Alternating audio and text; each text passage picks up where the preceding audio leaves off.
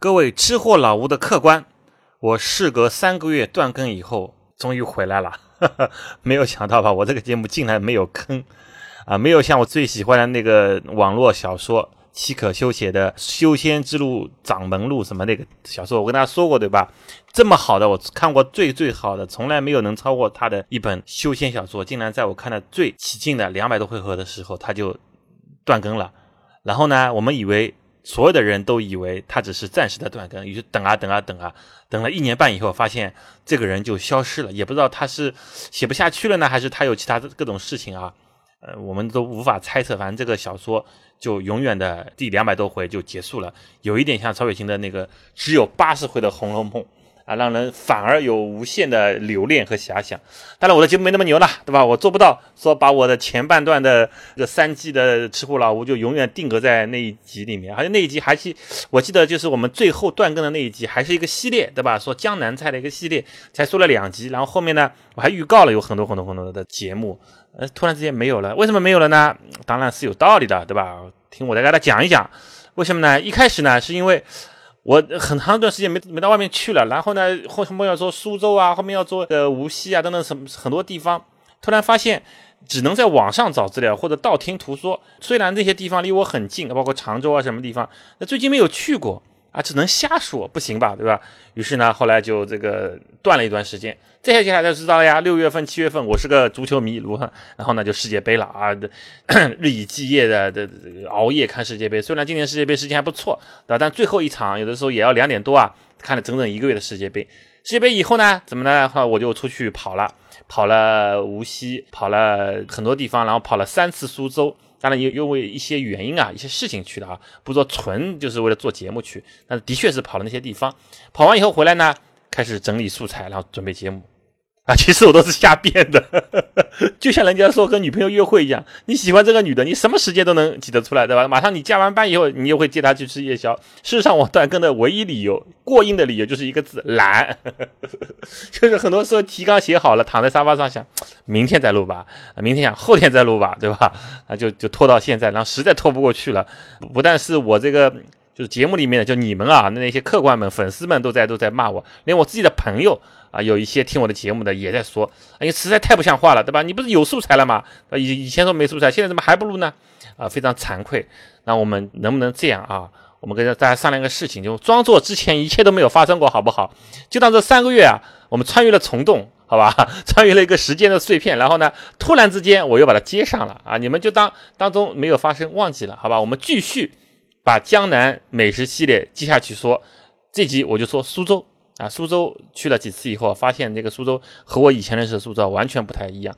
所以古人诚不欺我啊！古人说上有天堂，下有苏杭是有道理的。甚至我觉得苏州比杭州更加有魅力。为什么呢？因为杭州现在都是一个大都市了，是吧？现在就是说有很多说法，说一线城市里面，或者是呃超一线、准一线城市里面，都把杭州放在里面了。你知道超一线、准一线的这个这个大都市有什么一个什么问题吗？就是在中国的大都市啊，它都趋同。就什么东西都一模一样，就是它的城市规划也好，它的每一条道路也好，甚至它的那些连锁饭店也好，各种各样的设置啊，大楼啊，对吧？那些 CBD 啊，那些甚至是晚上的那什么酒吧什么东西，几乎都差不多。于是呢，就失去了它的真正核心，就是与众不同的感觉啊。以前我们讲西湖啊什么，现在可能杭州西湖还有西溪湿地还有。那除了这些以外呢，它这个和别的大都市没大没什么大区别了。但是苏州。大家千万不要小看苏州啊！你们以为苏州是个小地方吗？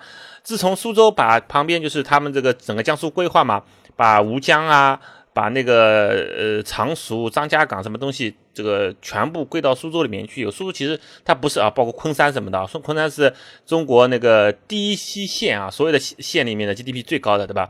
把这些都归到苏州以后呢，苏州现在其实变成了一个巨无霸啊，非常强大的一个。我就跟跟大家这样说吧，大家都知道江苏的省会是南京，对吧？南京的 GDP 竟然还没有苏州高，你们想想可不可怕？苏州市如果按照城市来算的话，是全国 GDP 排名第七位的，你们不敢相信吧？我我也不敢相信，对吧？我在去苏州做功课之前，我都没有想到说苏州 GDP 竟然排在第七位啊！北上广深，对吧？重庆。然后那个叫什么武汉好像什么，接下来就是苏州了。苏州它在南京前面，在我很很熟悉的什么长沙啊，这个这个什么贵阳啊，什么什么前面，这啊北上广深京，对吧？重庆就是苏州了，接下来就是苏州了，十分牛逼，苏州十分的牛逼。但是呢，它在这么高的 GDP 下面，我们就只说苏州老城区啊，它依然还是保留了原先那些很美好的东西。就是他没有完全说把它舍弃，他现在呢，苏州发展是这样的，它所有的高楼大厦，包括现在后边我们会说的金鸡湖啊，对吧？东方之门啊，那些豪华酒店，它基本上都在老城区边上或者新区发展，甚至发展到别的地方，张家港区啊，发展到那个昆山发展这种工业基地。但是整个我们说以前的姑苏区，就是老苏州的这地方，姑苏区啊，吴有一点带一点吴中区，再带一点那个那个虎丘区啊，什么地方？反正就那个地方，老城区就是传统的护城河以内的那些地方，呃，类似于北京的二环或者是上海的内环线里面，还是非常有它的风韵，几乎没有变化太多。啊，几乎没有把它的苏州这个味道的变化，怕他们那些园林还在，对吧？它这个那些这个护城河也在，这边平江路历史风风景区啊，什么十里三塘啊，啊博物馆等等等这些东西都依然保留着，非常之美好。这个接下来我会跟大家慢慢慢慢说。但是我们既然是个美食节目，所以主要会跟大家说苏州的菜肴。其实苏州的菜肴是怎么说呢？它又是苏帮菜，又是苏西菜，又是这个八大菜系里的苏菜。啊，这个其实是个融合，因为我们我们之前一直说了，这个八大菜系川鲁苏粤闽浙徽湘里面的苏嘛，它其实就是就是苏式菜、苏帮菜。但是呢，苏式菜里面有分支，有淮扬菜，对吧？有这个苏西菜。其实苏州它的细分是在苏西菜里面。但是呢，苏州离无锡虽然很近啊，高铁可能就几十分钟，开车也可能只有五六十公里，你打个车也也是苏州到无锡，经常有这种滴滴顺风车，怎么打个车就一百多块钱给到了。但是他们的菜肴的风格是非常的。不同的无锡菜呢，就是偏甜，非常之甜，而且无锡菜基本上很少有这些非常招牌的菜，就是你能一提到某一个菜就是无锡菜，对吧？这个比较少见，可能有那个肉骨头，对吧？大家都印象比较深刻，别的呢就比较少见。但是苏州菜或者说是苏帮菜，它的经典菜肴是非常非常之多，比如说我们说的那个三虾面、素食红汤面，对吧？这个什么生煎锅贴这些东西很多。都是出自于包括苏州汤包啊，包括这个什么我们说松鼠桂鱼啊、响油鳝丝啊这些很著名、如雷贯耳，在全国各地的很多不是苏帮菜的菜馆里面都能吃到的经典菜肴，它其实都是出自于苏州的啊，就是这么的牛逼。这个东西其实很奇怪，就是说如果你有一个地方的菜肴就非常出名以后，它会脱去它自己地方菜的面纱，会融入到整个中国菜，就是所谓的中国菜的大行列里面。甚至会漂洋过海。你像举例子最最简单就是那种川菜，川菜它其实是一个地方菜，它是江湖菜。但川菜里面的鱼香肉丝啊、宫保鸡丁啊，对吧？那些经典菜肴啊、回锅肉啊，你看它现在都都脱去了它这个川菜的面纱了。什么饭馆里面的常常见的饭馆里面，这小饭馆里面都有这个菜，对吧？甚至你食堂里面都能吃到，甚至国外的一些这个中餐馆，它这几道菜它必然有，包括扬州炒饭什么东西，我之前都举过例子，哎，都有。哎，就这么的神奇。随着我们一次一次的去苏州呢，因为我们这边去苏州也非常方便嘛。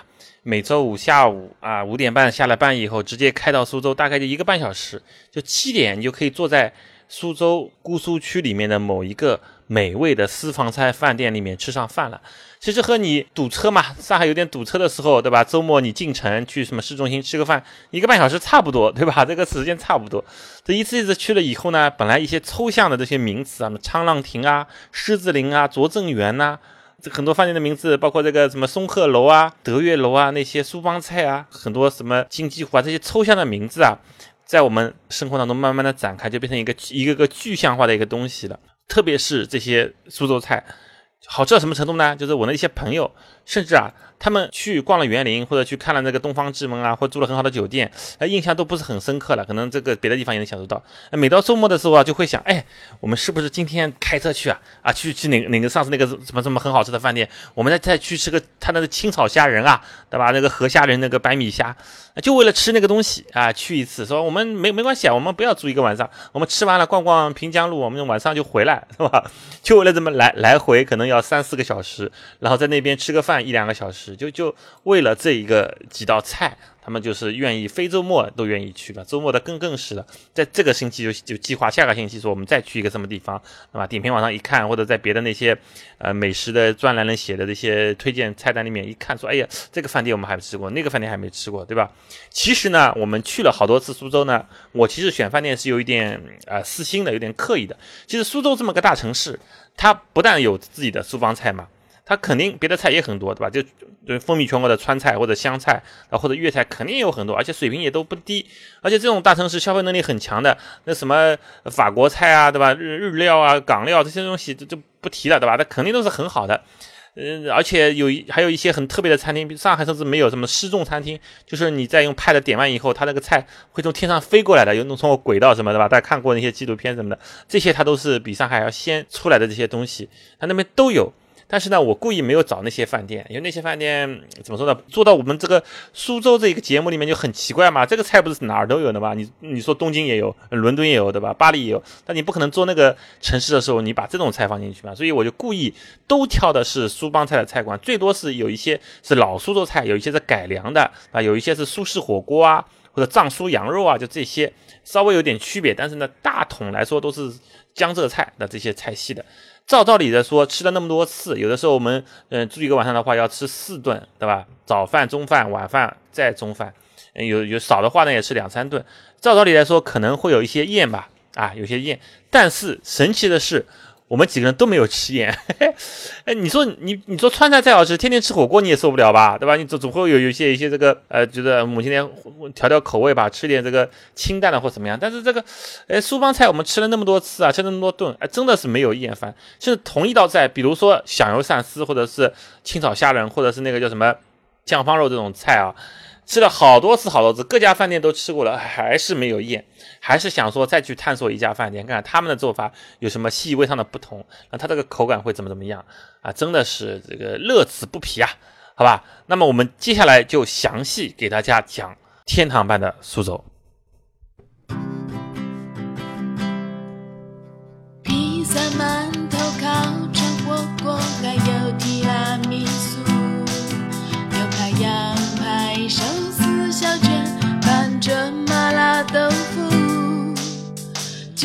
飞过千山万水，我也要吃到满足。拥有美食，我很幸福，幸福的像一头猪。这就是吃货老吴。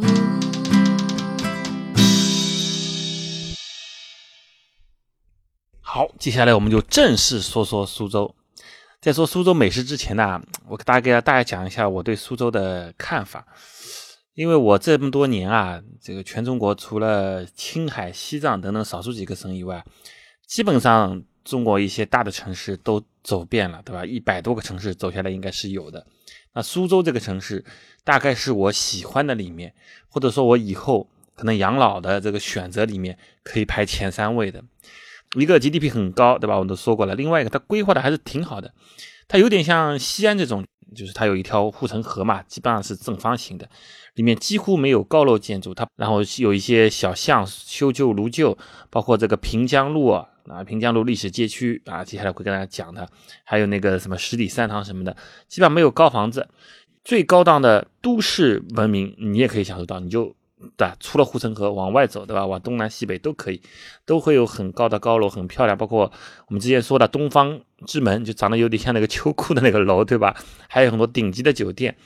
其实看一个城市发达不发达，我教大家一个办法，就是你到这个城市去，你搜索一下它的五星级酒店，它在 Booking 上面啊，或者你喜欢用携程啊，或者是，但我不推荐携程啊，或者在这个 Agoda 上面，你就搜它豪华奢侈性的酒店，看看有多少一流的五星级的连锁酒店。因为五星酒店也分那种平民五星，还有这种奢华五星，对吧？还有这种度假村式的，嗯，包括苏州，你看它这个什么凯悦啊、皇冠假日啊、那个 W 啊，还有那个什么博尔曼啊等等等等，就反正最高级别的那一层的五星酒店它都有，就说明这个城市还是非常发达的。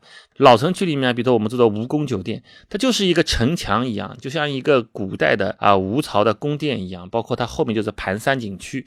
在景区里面，在一个园林里面的一个酒店，而且不贵，标准房一个晚上或者大套房一个晚上也就六百多块钱，那你可以享受到古色古香，所有的这个回廊啊、大厅，大厅都在在三楼的，然后进出都是从城门里面进出，哎，感觉自己像君临天下一样，感觉非常好。而且去那个盘门景区，普通人是要买三十块钱还是四十块钱门票，你就是如果住在那个酒店里面，你是免费，就它的后花园一样啊，非常之嗲。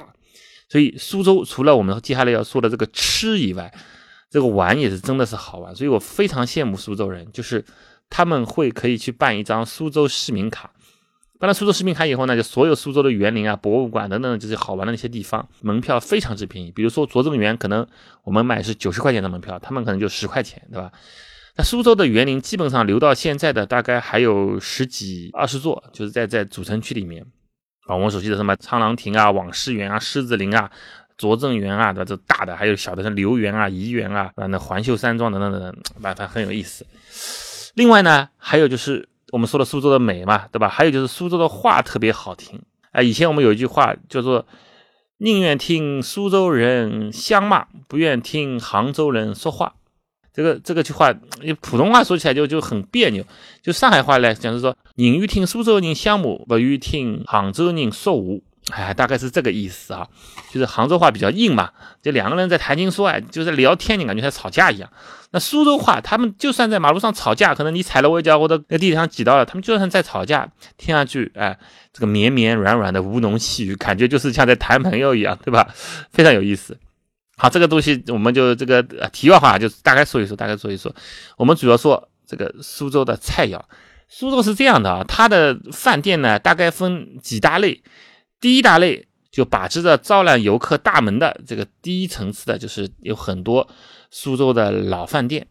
其实中国，因为它大家都知道嘛，在那个四九年以后，有有一些文化断层嘛，就很多老字号其实都已经已经断了，对吧？然后后来又恢复这个老字号，也不是原来的老板了，对吧？也可能是就是只有那个号，而没有这个实质了。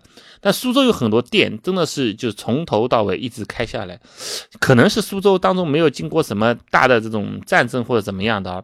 像它的那个德月楼啊、松鹤楼啊这些楼，都是在清朝时候的那个老字号，而且这个产权很清晰。一直在这样，一直下来，就是后来是可能是就是公司和营归了国营了，但是一脉相承的，当中没有断掉过，对吧？这是一个系列。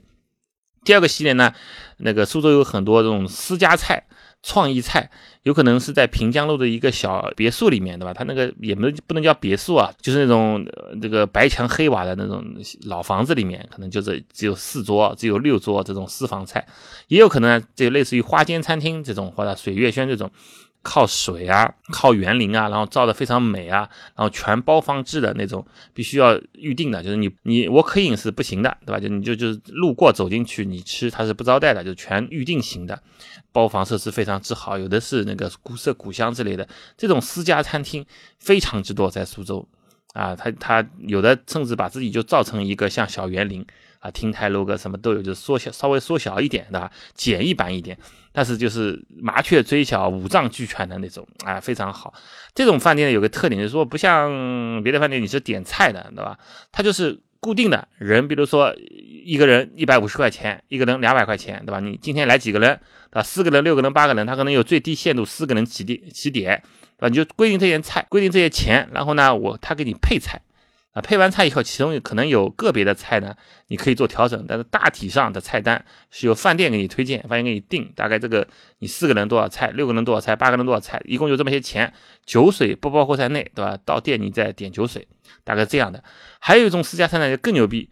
连你这个选择权利都没有，对吧？我前面说的那个一一个人一百五、两百、三百的，可能你这个菜单里面，你说哎我不爱吃鱼，你可以给我点呃换个酱方肉，或者是我不爱吃鳝丝，你给我换什么东西，对吧？这还是可以的。还有一种私家餐厅呢，就是纯粹这个大厨可能他就是很很有才的，他就是老苏州，对吧？或者是从这个五星级酒店或者好的饭餐厅里面退役下来，他自己开始搞一些东西。你交了钱以后，你预定到了，对吧？对不起，连菜单。都不给你选的，是 一点的调整余地都没有。你当天来，你就当天吃，对吧？我今天买了什么菜，我再去菜场里看啊，什么东西新鲜，然后我会做些什么东西，对吧？啊，不管是荤的、素的、鱼虾蟹之类的，啊，我回来做，做完以后，反正一共就是这么几道菜，啊，你就吃啊，保证让你吃饱，保证让你吃好，哎，这是一种。再有一种呢，就是比较平民的，我们说成都人、重庆人喜欢叫江湖馆子或者叫苍蝇馆子。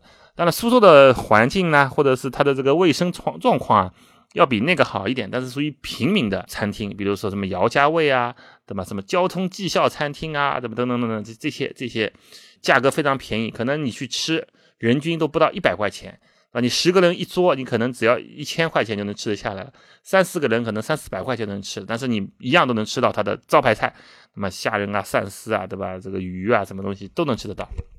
这个是我我们去了几趟以后啊，发现这个苏州就比较有名的、比较好吃的餐厅分三大类啊，老字号。然后呢，私家菜，还有那个就是平民餐厅。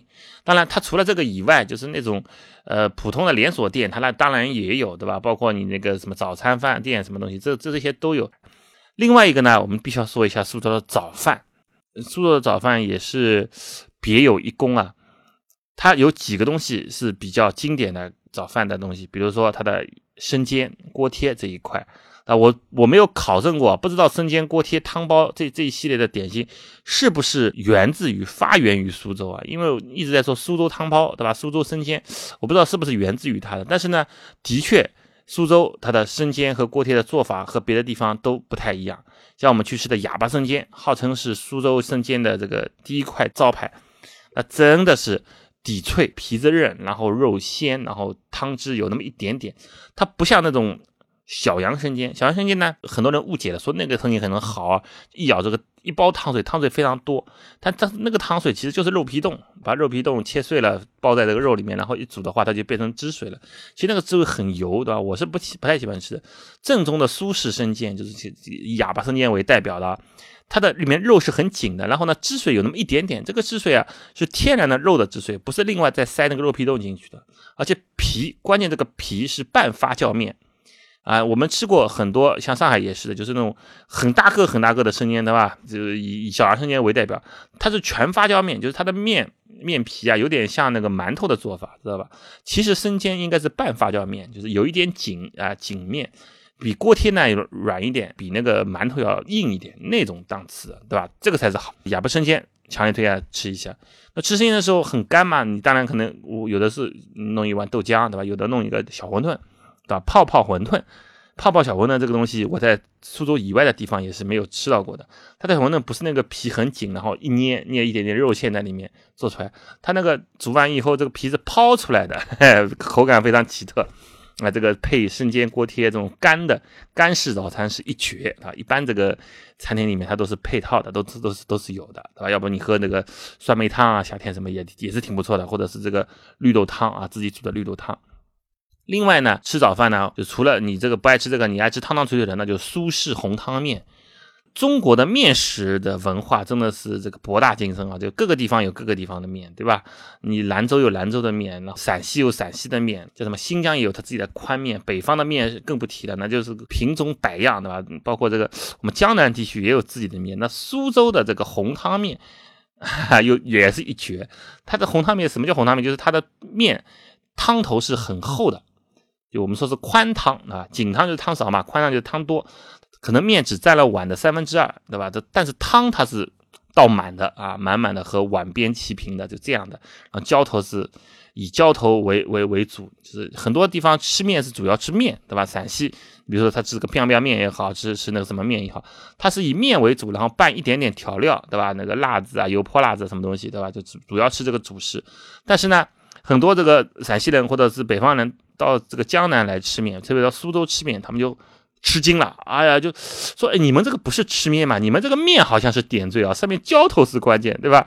那个苏式红汤面一般就是来个双浇是最正常的嘛，咸菜肉丝加素鸡，或者腊肉加辣酱，对吧？或者大排加这个什么笋丁，对吧？这个最正常的。有的人啊比较新推的还叫三三浇面，对吧？再加个酱蛋啊，或加个荷包蛋啊，对吧？四浇面都有。”种种种种，就是以它就是以汤鲜，然后呢面呢是相对来说是细的，非常细的那种面。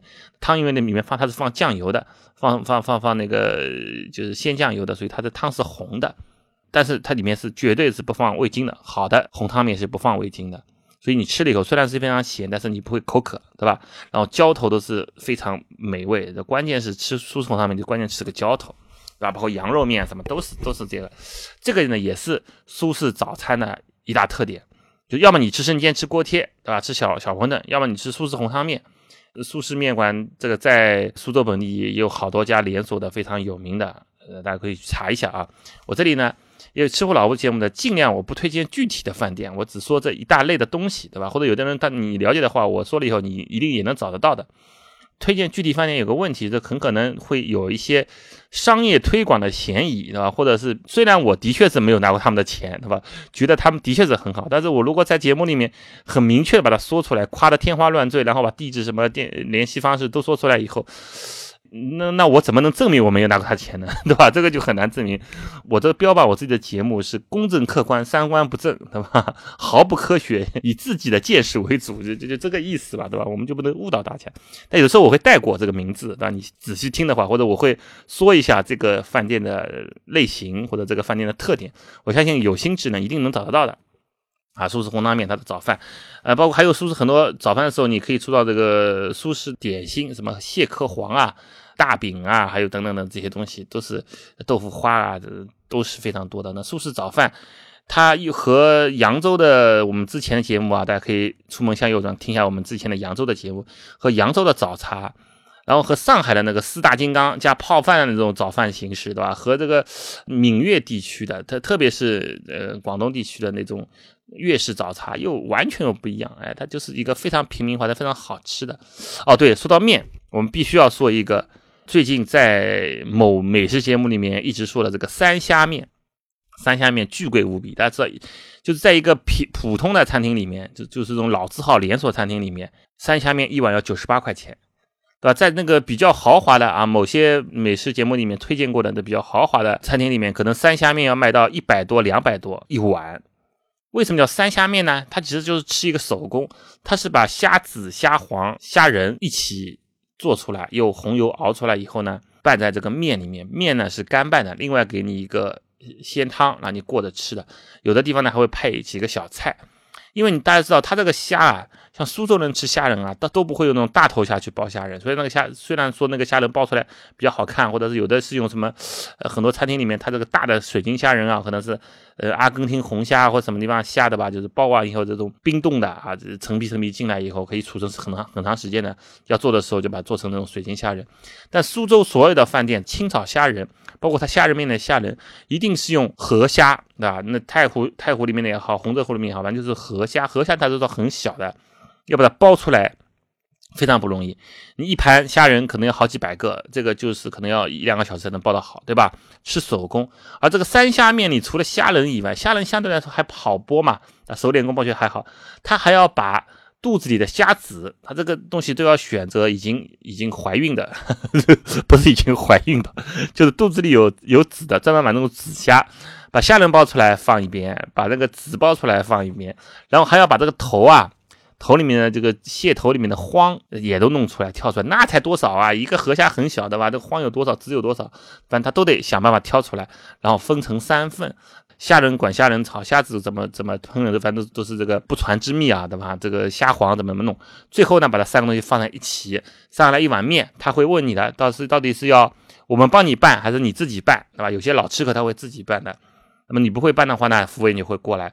把这个三种啊虾子、虾仁、虾黄一起倒在干拌面里，面是刚刚出锅的，刚刚那滤干的，还有的这种温度很高的那种余温的，然后把这虾子迅速的啪啪啪啪啪，这个筷子很快，像打蛋一样的把它拌进去，就是用它这个面的温度把这个三虾里面的香味重新又把它催化出来，然后你就着汤就着小菜吃，的确一般啦。没有想到吧？我说了半天啊，因为我看了那个节目以后，一直心里念念不忘。因为三虾面它因为虾有黄和有籽的时候，它其实是很短的嘛。虾不可能一年四季都有黄嘛。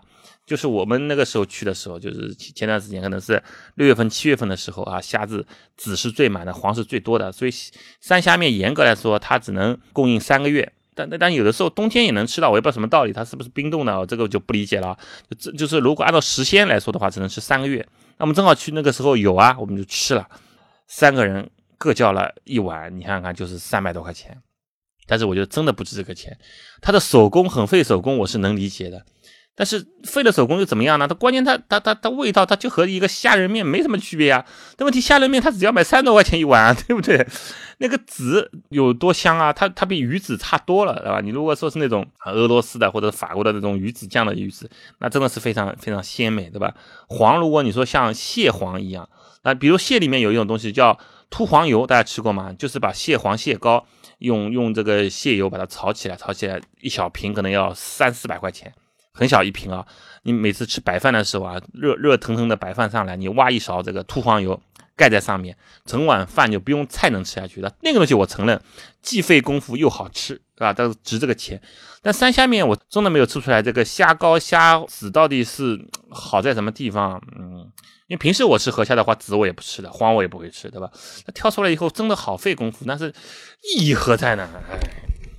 但，大大家如果听了我说以后你不去吃呢，那也不应该，对吧？那什么东西尝试一下啊，尝试一下，尝试觉得不好嘛，你就不要吃第二碗就行了嘛，对吧？哎呀，大家看看啊这时间这一集啊，这个这个已经差不多了啊，说了说了前面说了很多这个闲话。呃，我们这样吧，我们苏州节目，我觉得我最起码可以做三期，对吧？我们今天大概先把苏州这个整体的啊，我的观感啊，历史人文，我们先捋一下。然后呢，这个美食大概说了这么一点点。那下集开始，我们主要开始说，整集我们都在说苏州的美食好吧，毕竟我们是吃货老吴节目，美食我刚刚才说了，真的三分之一都不到。给大家介绍一下这个苏州的经典的一些菜肴，清炒虾仁怎么样？响油鳝丝怎么样？对，苏州的响油鳝丝和扬州的炒软兜其实是同一样东西，而且他们都是淮扬菜下面的对鱼鳝丝的做法，在镇江又叫长鱼。那么这个这个响油鳝丝和炒软兜到底有什么不一样呢？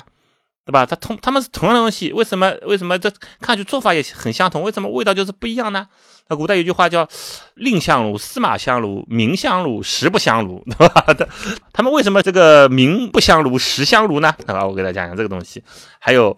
松鼠桂鱼，这个松鼠桂鱼，很多人就就就觉得啊，好像是苏州名菜，然后点了很多地方都觉得不好吃。但松鼠桂鱼到底哪个地方好吃，对吧？到底应该怎么吃？还有它的这个经典的什么酱方肉啊、清蒸白丝鱼啊，对吧？还有那个三件子啊，什么等等等等，啊苏州的一些点心什么的啊，我们再具体跟大家讲。然后呢，下一集啊，还还会跟大家讲，呃，一些我们去苏州的趣谈，比如说。